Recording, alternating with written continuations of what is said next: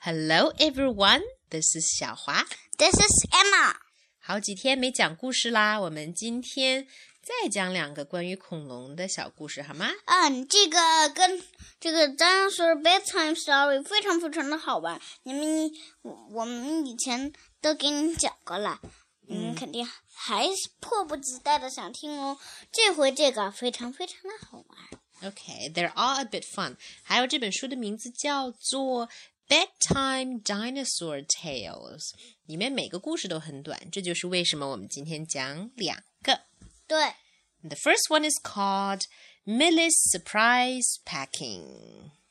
Milly's Surprise Packing 意思就是说 Milly 的一个惊喜包装，奇怪的，对，惊喜的包装。这个 packing 也不是包装，是是指什么？是收拾行李的意思。嗯，当我们去旅行之前要收拾行李，让人很惊讶的收拾。对，OK。Let's take a listen. Milly's surprise packing. And Emma, will you be my little helper? Yes. Mm, good. Milly was excited. She was going to stay with her cousins, and she wanted to take all her toys to show them. But no matter how many times she packed her case, she still couldn't fit them all in. Milly 非常非常的兴奋，因为啊，她要去看她的兄弟了，嗯、对表兄弟们，她的表兄弟们了。嗯，她他想要把他所有的玩具都展示给他们，可是不管他每一次怎么放，都是放不进去。嗯哼，very good translation. Then she had an idea. Very carefully, she opened her parents' suitcase, took out some clothes, and put the rest of her toys inside. Mm-hmm. I expect they won't even notice, she thought. 嗯她呀想到了一个办法，她呀悄悄的把她父母的呃箱子给打开，把她另外的玩具装进去，嗯，而且还把他父母的衣服都给拿出出来了。然后他想，哎，我的父母肯定根本不会知道一丁点点。Hmm. But Milly was wrong. The next morning, when she awoke at her cousin's house, she found her dad standing in the hallway in his underwear. My clothes have been stolen, he cried. 嗯，第二天早，可是 Milly 完全错了。第二天早上啊，她醒来发现嗯，他的爸爸穿着内衣内裤站在楼道里，呃，生气的大吼道：“我的衣服被偷了！” 是啊，Milly had to confess what she had done.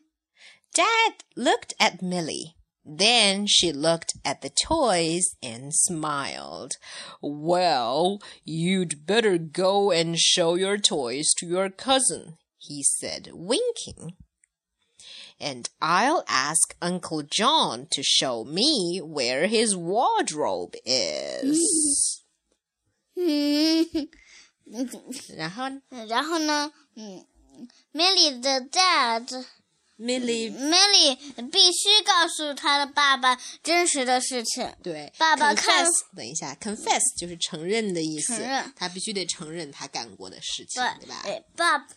呃，Milly 的爸爸看看那些玩具，呃，嗯嗯，那个，然后就 smile，然后就就笑了。呃，他说，嗯。嗯，你你最好先去把你的这些玩玩具给你的那些给你的那些兄弟们去表兄弟们去看一看，然后我要我我的表兄弟呃嗯，告诉郑叔叔，呃对，郑叔叔呃告告诉我他的衣柜在哪里 为什么他需要看衣柜呀？因为他是要把他的衣服先收到那儿。嗯，他需要借一些衣服穿，是吗？对，要不然的话，他的衣服上哪儿去了呀？给米莉给扔掉了。yes, exactly. What a funny game. well, a funny story. Okay, here's our next story. 下一个故事叫做《A Case of Toothache." 呃，一个非常厉害的牙疼。嗯，关于牙疼的一个故事。Harriet mm. uh, the dinosaur never cleaned her teeth, and this may have been the reason she had such terrible toothache.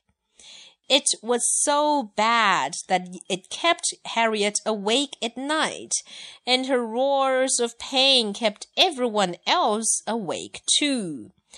My tooth hurts, she cried over and over. I wish I could just take it out of my mouth right now. Harriet 恐龙从来没有刷过它的牙，这有可能也是一个原因。为什么？为什么它的牙总是非常非常的疼，疼的糟糕？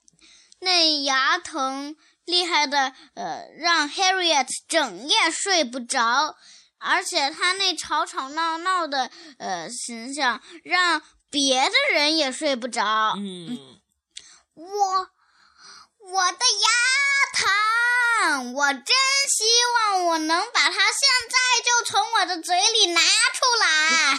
okay, 学的很像 Emma.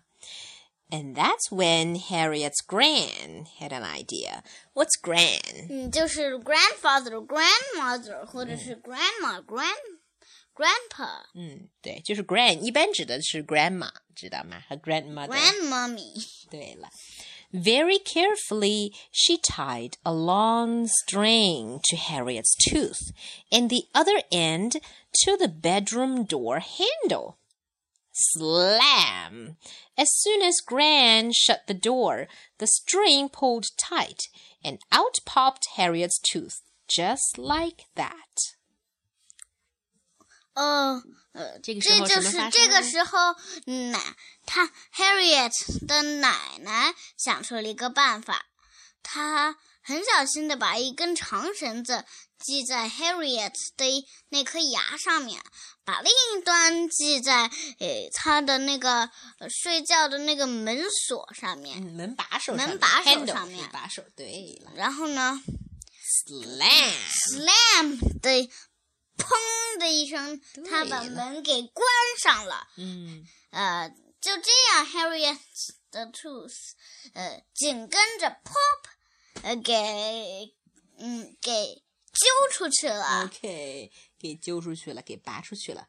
At last, the pain stopped. Harriet yawned sleepily and snuggled down. I don't mind losing one tooth, she thought, but I think I'd better brush the other 1,199 in future.